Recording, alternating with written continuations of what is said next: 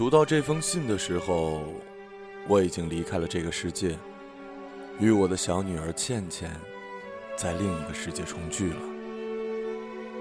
倩倩，倩倩，倩倩，请包容我。你知道我多久没有在另一个人面前呼喊她了？自从倩倩死了，她妈妈跟我说不可以再提起这件事。他的眼神如此冷，我的情绪如此乱，就答应了。也忘了问他，只是在他的面前不可以提起吗？当时倩倩只有五岁，那天她妈妈不知道在忙什么，就只剩下我带着倩倩。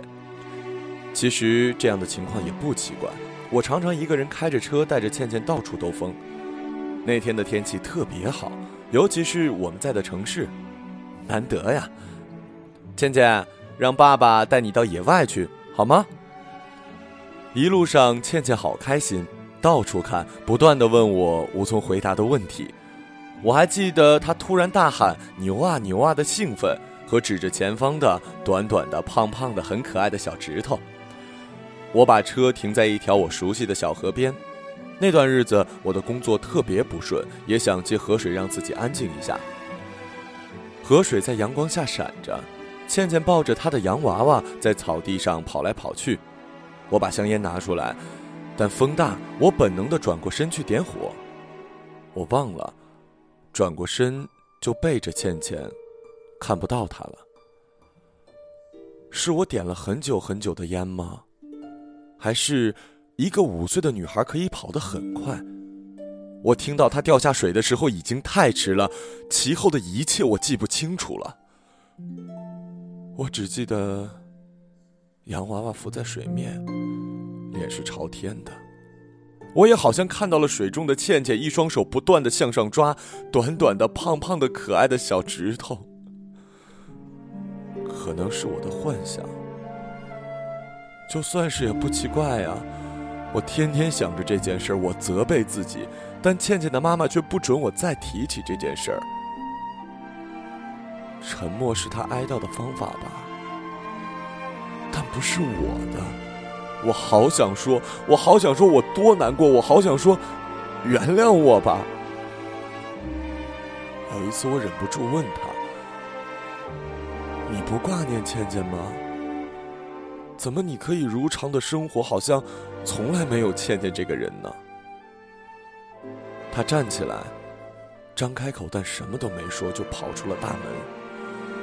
我听到了马达声。到第二天清晨，他才回来，头发、衣服半湿的，浑身发抖。我想抱他，他一手推开了我。不是讨厌，是恐惧。后来我看了一部电影，说一群基因出现巨大变化的人，也不知算不算人了，反正各有特异功能。有一个少女，一头白发，她的特异功能就是伸出她的手指，一碰什么，什么就会马上毁灭。倩倩妈妈当时给我的表情，我就觉得我是那个白发少女，一碰什么，什么就马上会毁灭。所以后来我很少碰触人，我也再也不提起倩倩了。我因此非常明白爱一个人却不说出来的痛苦。就算是倩倩的骨灰，我也只能偷偷的放在一个她妈妈看不到的地方。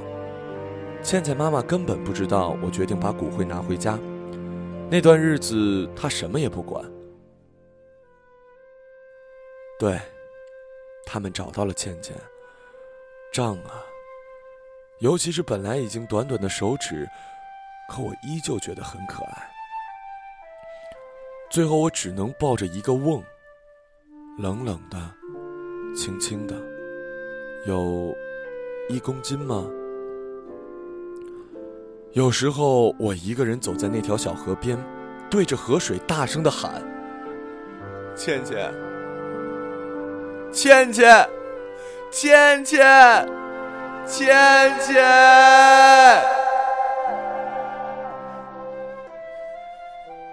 仿佛每一遍的倩倩都是一撮骨灰撒到水里，而我发觉亲爱的人的骨灰是撒不完的。倩倩妈妈不知道，谁也不知道，这是我的秘密，只有小何知道。我答应过倩倩的妈妈不再提起，我就真的没有在谁的面前提起过。至少我觉得河水的涟漪是应着我的呼喊。我不怪倩倩妈妈，我怎么能怪她呢？但我的确想过，假如他死得比我早，对我来说是否是一种解脱？当然，这样的念头一浮现，必须马上让它沉下去。唉，我又想起倩倩沉下去的样子。人人都有说不出来的痛苦，既然说不出来，谁知道呢？我怀疑我身边的人都是如此的经营着他们所谓的平常，然后总会在一个人的时候呼喊，像我。我不知道我和倩倩的妈妈谁先离开，但假如我先走，我好想认认真真的说一次我的秘密。生不能说的，死了可以吧？我用一生的沉默赚来一刻的诚实，可以吧？倩倩，我来找你了。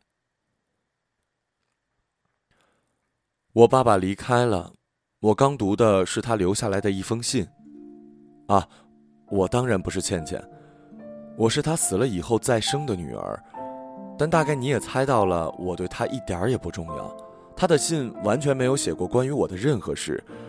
老实说，我不明白他们为什么还生下我。他的心。满是他，根本容不下另一个人。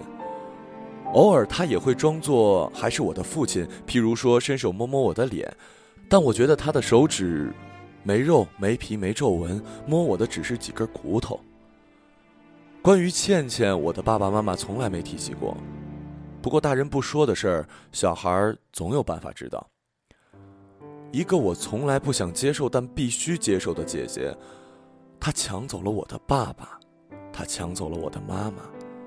当我还有能力、希望的时候，我会跑到爸爸妈妈身边，用尽方法让他们知道我还在呀，我还在呀。但这样只会更讨他们厌。如果你刚才读着我爸爸的信，有丁点儿、丁点儿觉得他是一个好爸爸，那是因为你不知道他没写下来的。好像我。我到了高中就决定离家了，幸好我的爸妈都用工作去麻木自己，他们赚了很多钱。我十六岁的时候去了瑞士，雪山下一个小镇的寄宿学校。毕业后，我决定什么也不做，反正谁也不管我，也管不到我。我跑到小镇的一家面包店做帮工，我喜欢面包的香，暖。我更喜欢一双手推搓着面粉的那种感觉，是触摸的感觉。没想到我却因为面包出了意外。那天好忙啊，我睡得不好，客人排着队，一时心急，给切面包机切走了左手食指的一节，指头掉在了面包上。我赶紧把它拾起来，就在店主张罗救伤之际，把它放进自己的口袋。后来有人告诉我，面包店是出意外最多的地方。哼，越是以为温馨的地方，就越见到暴力，从来都是如此。想家，我决定有天把我的一节骨头带回家，然后掺到倩倩的骨灰里。爸爸当然不知道我会这样做，他常常幻想着他抱着骨灰瓮，完全不知道当中有我的骨头。他有他的秘密，我有我的。在瑞士的时候，我喜欢看雪山，我觉得山上的雪都是人间说不出的话。堆着堆着，直到春天来了，雪融了，潺潺的流下来，成了瀑布，成了溪流，清澈，冷。我喜欢在冰冷的河里游啊游，感觉不到身体，更加感觉到我失去的指头。我死了，如果有人愿意，请把我送到日本或者台湾火化吧。听说他们不把一切烧成灰，还剩下一些骨头。那时你就随意的捡起两根，一根抛到倩倩淤泥的小河里，一根埋在我住过的瑞士小镇的雪山上。为什么？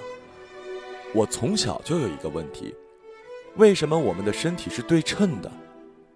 左边一眼、一手、一腿、一乳房；右边同样一眼、一手、一腿、一乳房。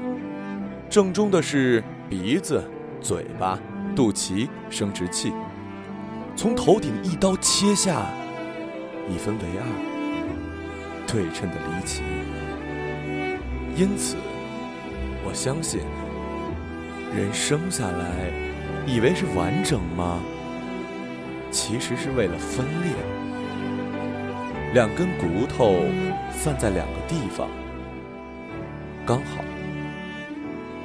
二零一四年四月二十九号到三十号写于阿姆斯特丹。